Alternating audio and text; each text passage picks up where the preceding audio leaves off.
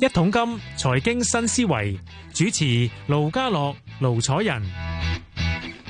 下晝嘅四點四十三分啊，歡迎你收聽《一桶金財經新思維》。你好，Jasper。係你好，盧盧兄，大家好。嗱，股市真係有啲反彈啦。嗱，上個禮拜五開始，咁到而家咧，咁啊今日最高見二萬八咧，由低位上嚟咧都千二點啦。係但係咁我今日講啊，Jasper 上一除咗講呢樣嘢，我哋講好多嘢嘅，真係好多嘢講。咁講下 咧，嗱，英國央行出聲話關注樓市啊，佢話係喂，樓市啲嗱急急急升固然好啦，但係擔唔擔心變成咗所謂家庭的負債咧？因為你要供樓噶嘛，係咪？係啊，呢個都係講。另一點就係我講咧，最後睇翻啲 M P F 咧，哇，原來唔聲唔聲啦，而家 M M P F 咧又即係個我成個個個 pool 咧嗯萬幾億市值喎，係一萬千幾億。咁當然你當大概百零萬個百啊唔係千零萬個 account，因為好多人都唔係一個嘅，嗯係 一到兩個咁上下啦。喂，唔係唔聲唔聲咧，百萬富翁即係 M P F 滾存嘅百萬富翁咧，都成十萬個喎，係二百萬嗰啲咧都唔少喎，都成兩兩萬幾個喎。係嗱，啊我知道你嘅 M P F 部分咧，你唔理，但係你唔傷唔傷，你都係其中一個喎。嗱，一陣同我分享下，好咁樣點解會滾轉得咁勁 先？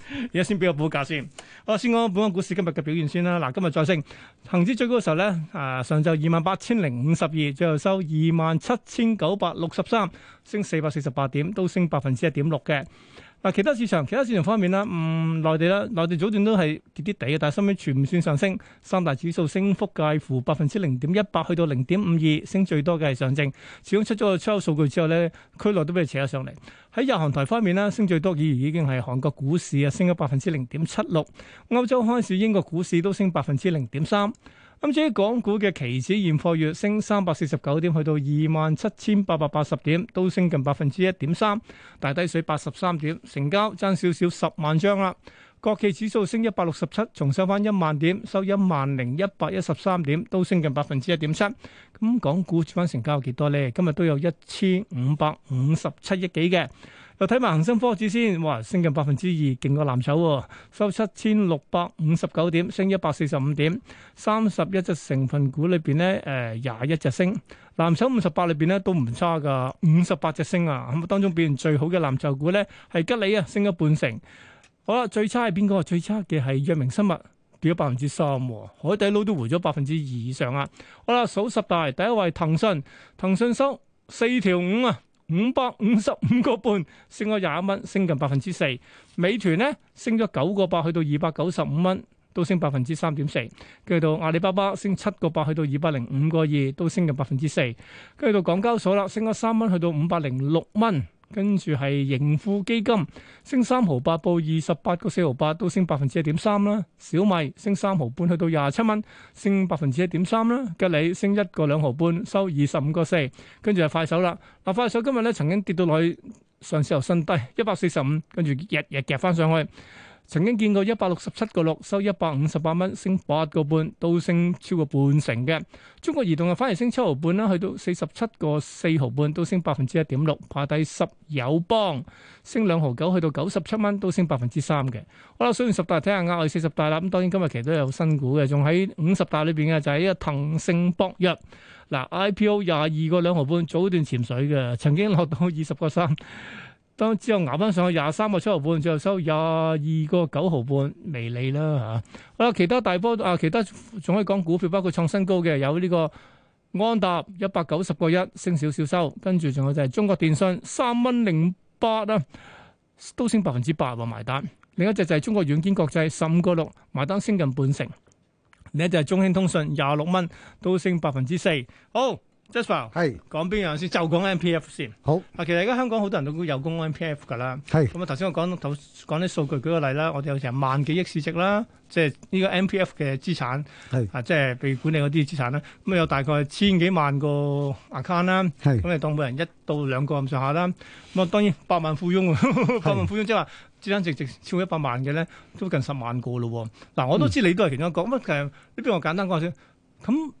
M P F 都係二都都都係而家去到而家都廿年多啲咁上下啫。係，咁你你嗰日靠咩會成為百萬富翁啫？你有冇管理佢先？我就唔會點樣特別去去日日睇住 嘅嚇，咁啊可你能估股票咩？係啦冇錯， 所以咧就誒、呃真係誒誒誒每隔一段時間呃咧，可能誒兩三年啊，咁啊 review 一次哦，啊，即係你睇都會睇下，誒，究竟睇下個大環表現境點係啦係啦，冇錯，睇下個大環境啦，最主要，因為我自己喺 MPF 出現嘅時候咧，我見證，即係我諗我我同阿盧兄你一樣啦，見證住呢一呢一樣嘢出現嘅。係。咁啊，突然我間哦好做彩，做因為我之前咧已經係入咗入職嘅政府，我係我我唔使揀呢樣嘢。我明白，咁啊，我哋見咗出現啦，咁啊，所以嗰時我我我仲記得我嗰時佢佢 M P F 出現嘅時候，我係做緊經紀嘅，係咁啊，我哋都叫揾到錢嘅，成班都嗰陣時我咁哋做嗰經時紀，咁，我覺得，唉，每個係月啊五個 percent 算罷啦。係啦，所以咧我哋即係嗱，好好老實咁講，即係誒誒唔好介意，我都係都得罪講句，我係好睇唔起呢樣嘢嘅嚇，所以唔係，我亦都你你你你根據法例你要供，其實你唔好，你覺得我唔唔想供嘅。 你唔想我唔想供嘅但係冇法喎要法供例要供喎冇錯，咁啊，所以咧咪供咯，咪但係咧得嚟咧，我亦都知道我晚年咧，亦都唔可能靠呢一堆嘢咧係嚟去去過活，咁所以咧，我同我啲同事咧，咁即係大家咧自己靠投資㗎啦，會變咗。係啊，所以所以我哋我啲同事咧，我哋一定會揀啲極進取嘅，嗯，即我嗯記係你你還掂你諗話，我都照供嘅啫，根據法例我要供，所以誒算啦，我唔又唔指意你，咁我不如搏下啦。係啦，冇錯，我我哋就搏到盡嘅，嗯 我哋成班都嗰陣時，咁啊揀啲好進取嗰啲啦。誒咁啊股票嘅啫，係咪嗰陣時就我好記得，我好清楚咧。嗰陣時啱啱中國經濟起飛咧，咁啊，所以我哋咧都係埋瞓身，即係都係都係啲誒誒同相關嘅誒嘅基金啦，嚇、嗯即係內地經濟啊、股市啊等等啦。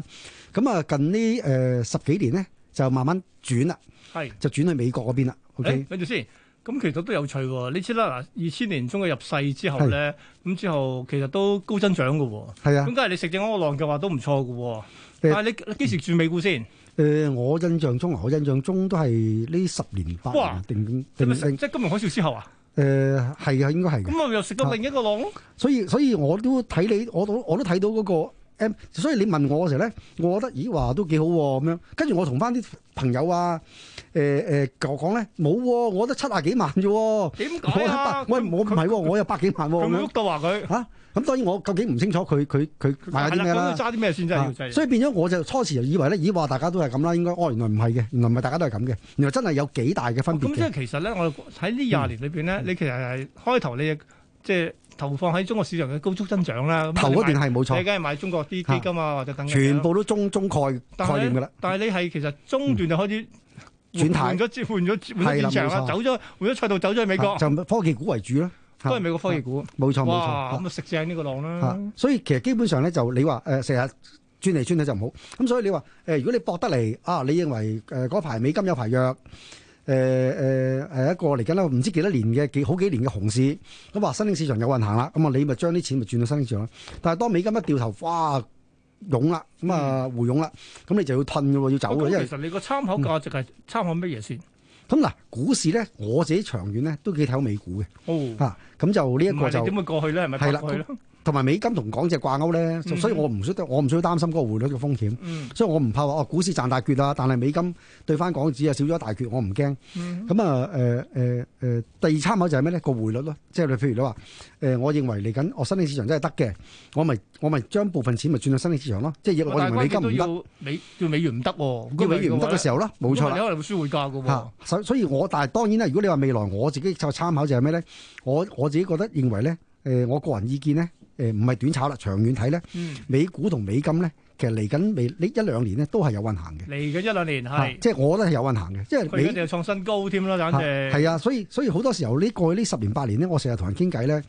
我聽過無數人同我講咧，叫我唔好咁睇好美股嘅， 嗯 即係我成日唱好美股啊嘛，咁佢就話：，唉、你唔好咁唱好美股啊，遲喂到喂爆啊！咁過去呢十年係真係得喎。嚇，咁我就話爆仲好啊，有平貨入啊，我話我今日都舊年四月咪係咯上年嗰轉咁咯。係啦即係，三所四以月間我佢耐唔耐會爆係真嘅，佢唔會話嗯即係唔會唔冇冇。但係你最抵死一樣嘢就係咩咧？佢每次爆嘅時候咧，跟住咧佢好快康復嘅，好快復原嘅，係，唔會好似日本股市咁咧，哇係都唔知需要幾多十年其實而家嚇日經先至慢都慢叫做及翻上而嚟。家日經你計翻計翻匯水，其實都升嘅，都係新高嚟係嘅。不過你用翻 你用翻即係 yen 嚟計，梗係唔係有排賣啦嚇，咁所以變咗我我自己覺得咧，誒誒同埋我唔係我一個睇，我一個睇好冇用嘅嗯，因為其實有陣時睇好美美股或者美國經濟咧，係基本係全世界好多人都睇即係你意思即係好，話大家都睇好嘅話咧，啲錢湧入去咯，咁都有反而有數喎。有數，即係睇啲錢湧入去嘅，同埋你作為基金經理，喂，你要幫人處理你嘅投資，你哋嘅穩陣，你要既穩陣得嚟又進取喎，買美股，嗯即係變咗咧，你有咩好得過去玩呢樣啊？係咪先？咁同埋你你玩呢一啲咧，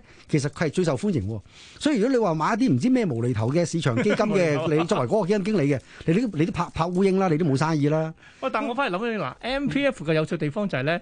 當你二千年即係參與嘅話咧，我哋特別好多後生仔嗰陣時即係啱出嚟啊，要玩 M P F 好試下啦。其實就算公安，我當你啱啱畢出大學畢業廿廿二三歲啦，到而家你都係四廿零歲啫喎。係但係記住啊 M P F 咧係到六十五唔歲錯，都冇係啊，冇錯。呢個某某某程度上， 唔知點解你攞唔到咧，佢就由佢去啦，喂，誒即係滾存落去咧，繼續由佢。梗係梗係滾存落去啦，但係你即都係除非你話你移民啫，係咪係？先？係除非你話你移民有先要攞啫，如果唔係嘅話，你一定一有有去滾存落去㗎啦。去到六十五歲，咪當 bon 當 bonus 咯，嗯 即係當當但係一個你 bonus 嗱咯。，嗯因為你你自己就唔會因為我百零萬而覺得，誒攞嚟投資啊，由佢自己揾，唔會唔會唔會唔會，絕對唔會，你靠其他啊， 一定係靠其他㗎啦。即係 即係，如果你靠佢，真係我唔識講真係啊百零萬都 OK 㗎啦，你唔好咁講啦。百百零萬 O K，哇！ 真係當然我我我唔知啊。嗯喂，哦但係呢個咧，因為點解我咁突然間想咁講？因為我今日睇一啲評論文章，覺得佢就係嗱，以往咧就話咧，唉，越近退休年齡咧，我嗯要要保守。因係為喂，我靠嗰筆即係嗱，當真係冇其他投嗯資或者其他唔得講靠 M P F 嘅話，我有百零二百萬都話靠佢嚟搣嘅。但係今時今日好似調翻轉啦。嗱，舉個例，你又唔係淨係靠一百零萬嘅，你有其他嘢㗎啦，係咪？嗯你會唔會覺得你都可以進取啲？你唔會覺得話唔係喎，年紀大喎，我都係買多啲有息收嘅嘢咧？喂，都都都都未必，即係我我自己嗱，我自己個人好特別嘅同第二啲人，因為我自己本身係行內人士啊嘛。係啊，咁所以變咗我會係比較進取啲嘅，但係我亦都奉勸好多唔係行內人士咧，我就反而叫佢哋咧就保守啲，因為咧你真係如果唔識嘅話咧，真係可能咧啱啱即係俾人點點到頭都暈。嗱啱啱真係真千真萬確嘅故事就早兩日我喺誒、呃大埔飲茶，嗯，有個行山友咁啊走埋嚟，哎我誒我有睇認你得你啲 啊，嘢㗎，我係認啊得你啊，跟住坐低啦，就問我啲股票嗯，就俾咗廿隻股票我睇，就佢而家唔持有嘅。係啊嘛，俾嗰廿隻股票你我睇咧就哇我都唔識嘅，有啲股票未聽過㗎嚇，跟住就蝕到即係即係眼坦坦咁樣樣喂，。你不如問我，你不如問我廿隻匯啊貨幣好佢啲佢喎。又成日都七廿零八廿歲嘅啦，我就勸佢：喂，你唔好咁進取啦！我話你呢個年紀咧，你唔適宜買呢啲 連我都唔識嘅股票。 咁我就話叫佢咧，你真係要要小心啲啦。咁嗯樣即係咁講。所以變咗我自己奉勸人哋玩股票咧，就真係如果你唔係我哋嗰行嘅人咧，你真係要好小心啊！即係喺香港真係能夠可以掂嘅股票咧，其實咧你問我咧就真係唔多。雖然香港上市嘅股票真係好多有。二千幾隻，嚇！但係但係你話你能夠可以嘅，即係作為散戶好安心啊，去去去買賣嘅。嗯啊，不如有炸嘅，咁真係其實嗰個數量唔多啊，所以變咗我自己咧咁啊就點樣？嗱，既然唔多嘅話，咁其實會唔會就嗱，巴菲特都叫大家 ETF 算啦，唔好咁煩啦，等等。嗱，交易費用又少，仲有就係跟大市上嘅啫嘛。咁你又建唔建議大家，譬如舉個例，M P F 裏面揀 ETF 咧？ ETF E 都係一個好選擇。誒、呃嗯譬如我誒好、多時候誒誒、呃黃金買賣嗰啲人都覺得，哎呀誒誒、金嘅誒、產品啊，好多都係孖展啊，哎唔啱我啲高風險啊，實金啊，哇又要揾地方擺，跟住 咧哇買賣差價又勁闊，闊到嗯闊到闊到闊到嚇死人。唔係佢靠咩賺啊？真係係啊，所以所以變咗咧，我就話最好買 ETF 嘅嚇。嗯 OK，即係譬如金，我好強調係我我好強烈推介好多年咧，都係買 E，買 ETF 嘅。你話股票咧，其實都係嘅，但係問題就係話要識揀咯，又係。嗯嗱，如果你要識揀啱嗰啲板塊咧，咁啊，梗係梗係梗係好啦。如果嗱你揀揀錯板塊嘅咧，又係唔掂。嗯嗱，譬如舊年好大爭議性嘅就咩咧，即係有嘅 ETF，大家都聽過。有有嗰啲最後曾經試過負值啦。啊有咗負值之後咧，咁啊有啲有嘅 ETF 咧就有有啲即係問題出現咗啦。咁、嗯當時我都誒、